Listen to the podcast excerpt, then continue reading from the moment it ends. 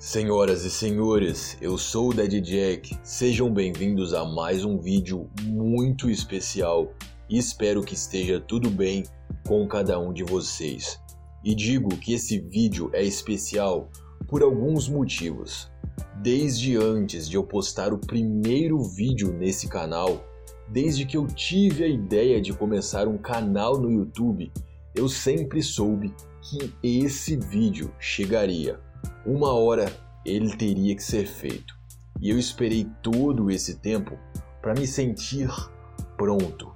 Hoje não iremos apenas falar de mais uma figura icônica, conhecer mais uma história peculiar. Ao menos para mim, de verdade, esse é um vídeo especial, porque iremos falar de Howard Phillips Lovecraft. Para quem nunca ouviu falar, esse cara é um dos dois mestres do horror. Ao lado de Edgar Allan Poe, Lovecraft praticamente terminou de definir a literatura clássica de terror que temos hoje em dia. Nesse vídeo, iremos falar da biografia da vida de Lovecraft, do nascimento até sua morte. E no próximo vídeo, iremos falar do horror cósmico, uma ferramenta de medo que Lovecraft usou muito em seus contos, e, claro, falar dos mitos de Cthulhu, a mitologia por trás dos deuses monstruosos de Lovecraft. Espero que no decorrer desses dois vídeos eu consiga mostrar para vocês o porquê de Lovecraft não ser apenas mais um cara que escreveu bons contos de terror. Espero conseguir mostrar para vocês a genialidade por trás das obras e como ele influencia até os dias de hoje várias séries, filmes, livros, jogos e por aí vai.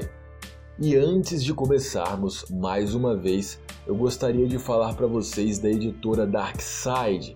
Sem sombra de dúvidas, se você quer começar a se introduzir na literatura de terror, a Darkside pode te fornecer os melhores livros e sempre caprichados. Inclusive, lá tem livros tanto do Lovecraft quanto do Alan Poe. Tem até mesmo os quadrinhos do Janji Ito. Mas enfim, sem mais delongas, bora começar.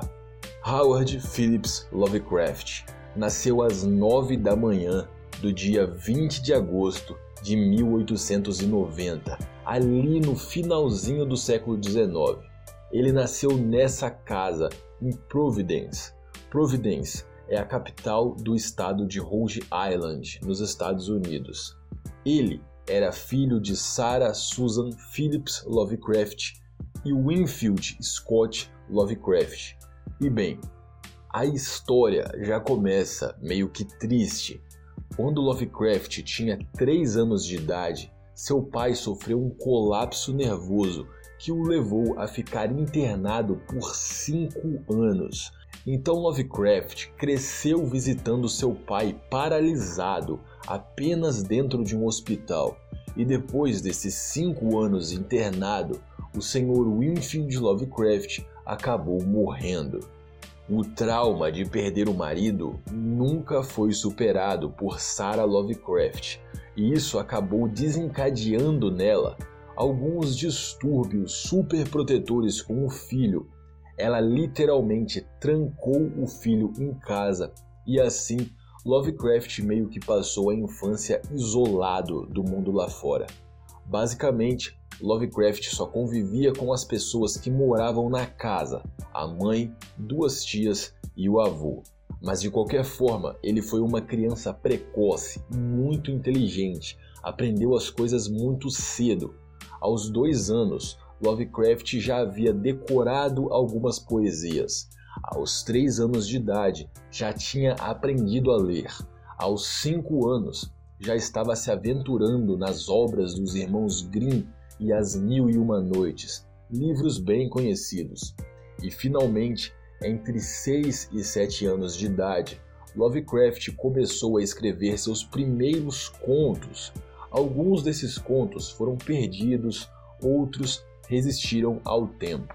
Alguns são bem confusos, não são tão bons, mas vamos lembrar de que foram coisas escritas por uma criança. Alguns desses contos do pequeno Lovecraft nem existem traduzidos.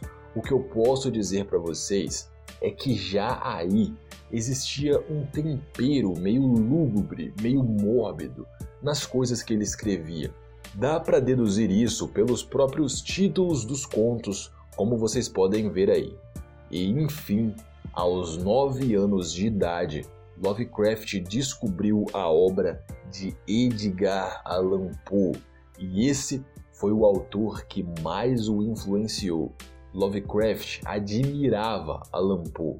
Já aos 14 anos de idade, Lovecraft entrou numa escola muito boa. Ele realmente gostava de estudar, fez suas primeiras amizades lá, e como podemos perceber pelos próprios contos, Lovecraft gostava muito de ciência, principalmente química e astronomia. Foi nessa época que ele começou a desenvolver o seu primeiro sonho, digamos assim. Lovecraft tinha o sonho de ser um astrônomo. Porém, foi nessa época também que os problemas de saúde de Lovecraft começaram a se desenvolver. E com isso, ele era obrigado a faltar muitas vezes, ele faltava muitas aulas. E para completar, ainda nesse período, seu avô veio a falecer e por causa da má administração da herança, a família de Lovecraft foi obrigada a vender a pequena mansão onde morava e se mudaram para uma casa bem menor, e o padrão de vida caiu bastante. E por causa disso tudo, a morte do avô, problemas de saúde, o padrão de vida caindo, problemas financeiros, talvez pela primeira vez Lovecraft contemplou a ideia de suicídio, mas ele superou e seguiu em frente. Mais ou menos aos 18 anos de idade, Lovecraft teve uma crise nervosa e foi nesse ponto que ele destruiu muitas das coisas que haviam sido escritas na sua infância. Ninguém sabe até hoje o motivo real para essa crise acontecer, mas se acredita que foi por causa das notas ruins em matemática. Lovecraft não era bom com números e sem matemática não tinha como ele ser astrônomo.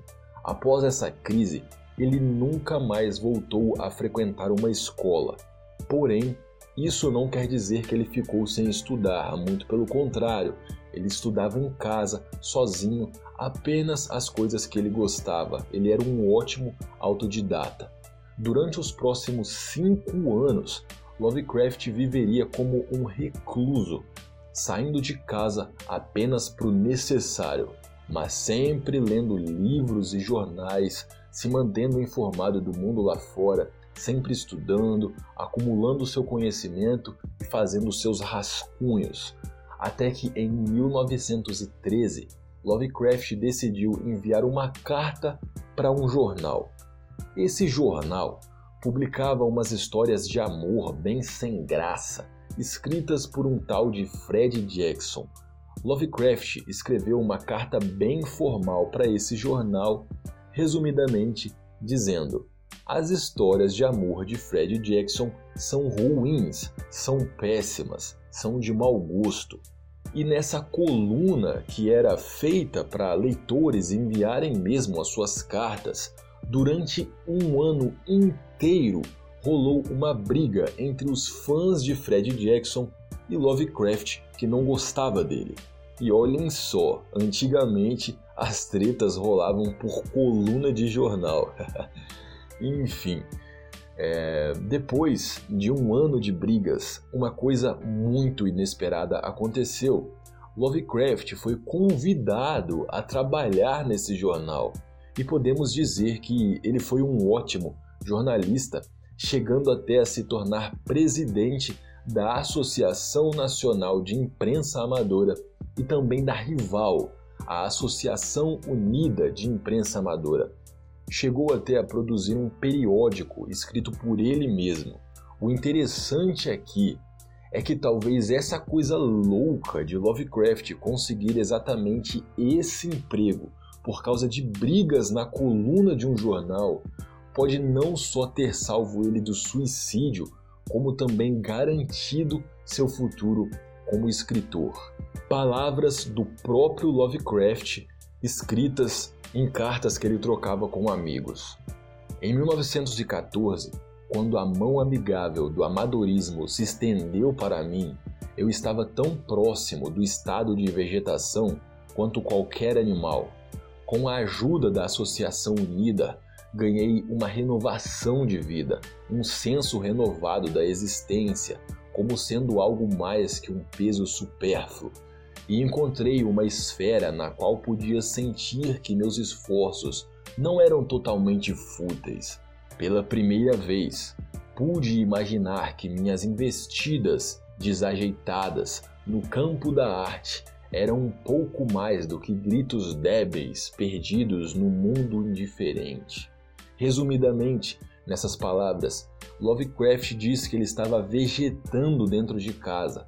Ele via sua existência como um mero peso sem sentido, mas quando começou a trabalhar, viu que seus esforços não eram fúteis e, mais importante ainda, agora as coisas que ele escrevia não eram apenas gritos perdidos, agora existiam pessoas que o liam, que o escutavam.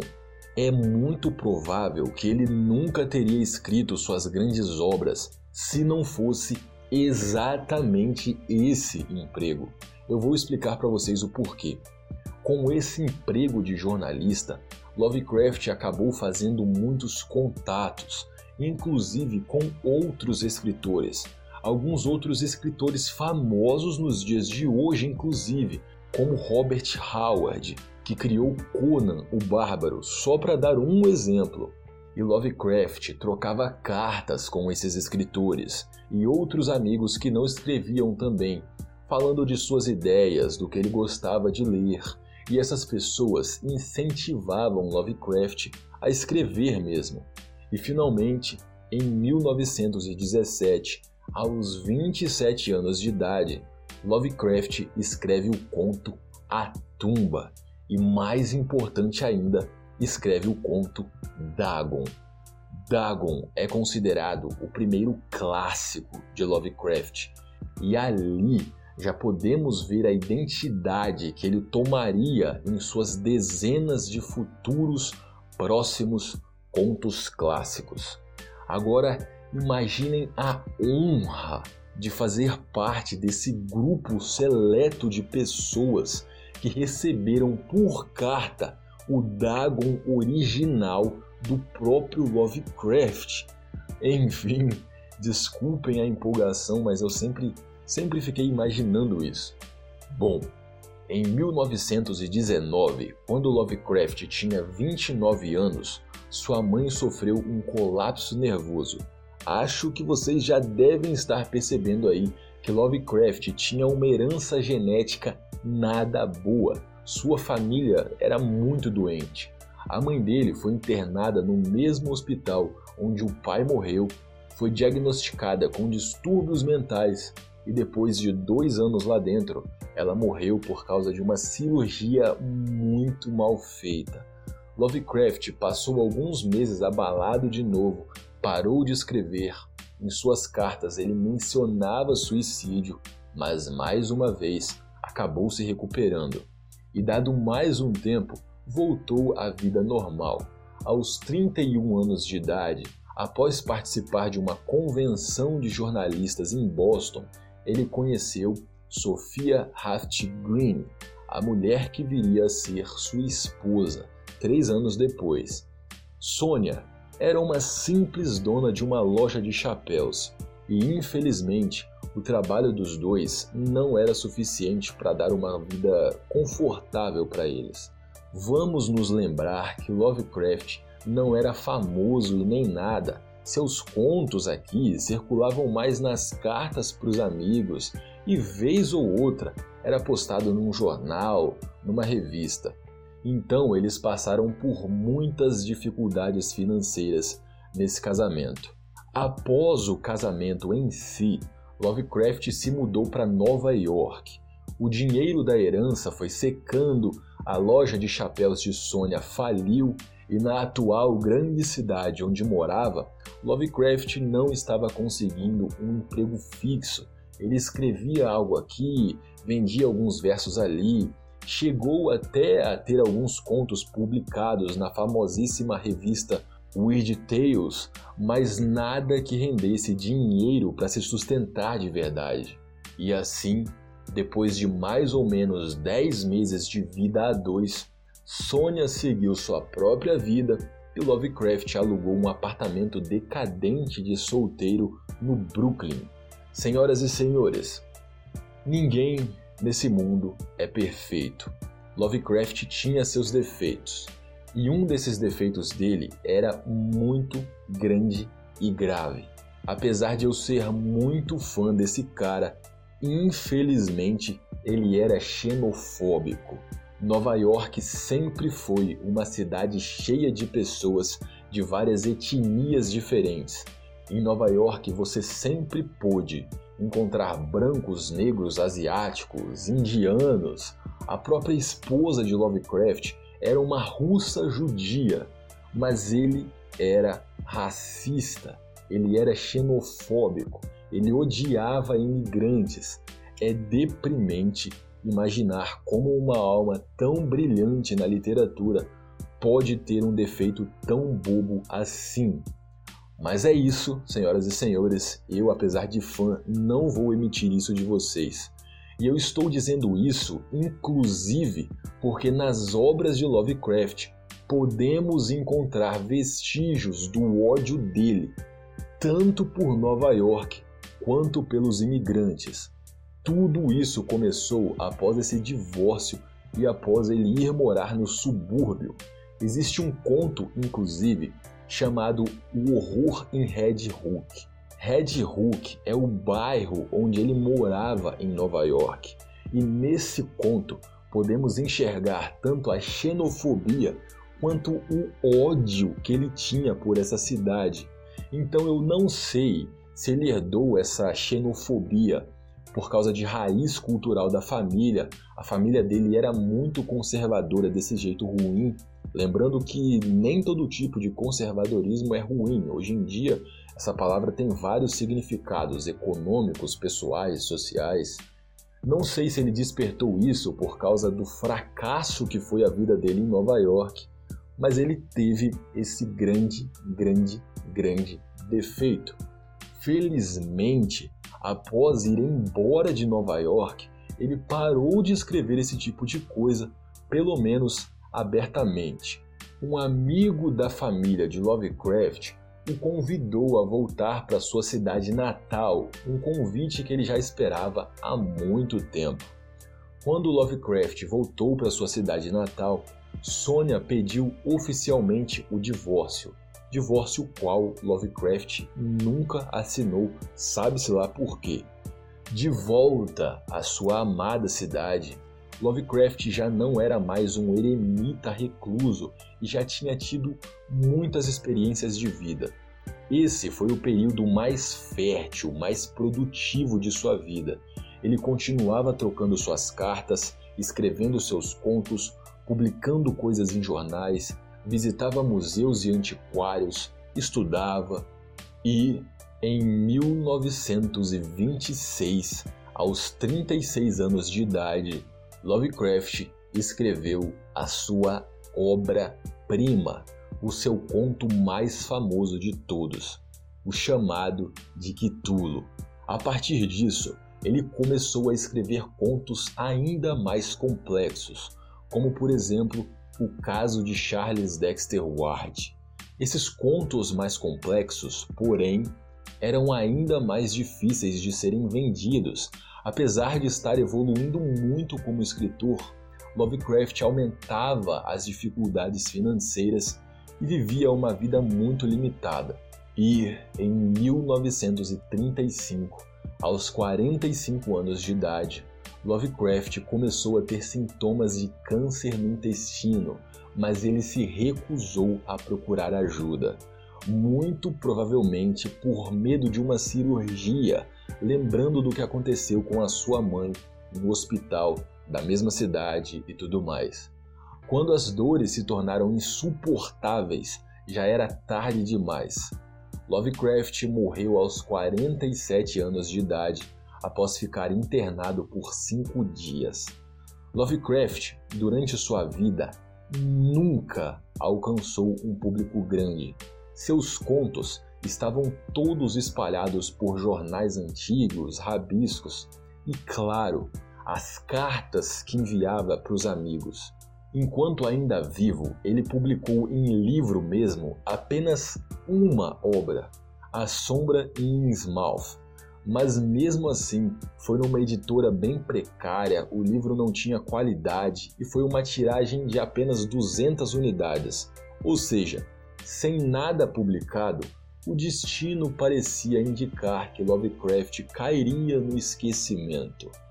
Porém, esses amigos escritores ou não, que recebiam as tais cartas tinham certeza do quão bom Lovecraft era escrevendo contos de terror.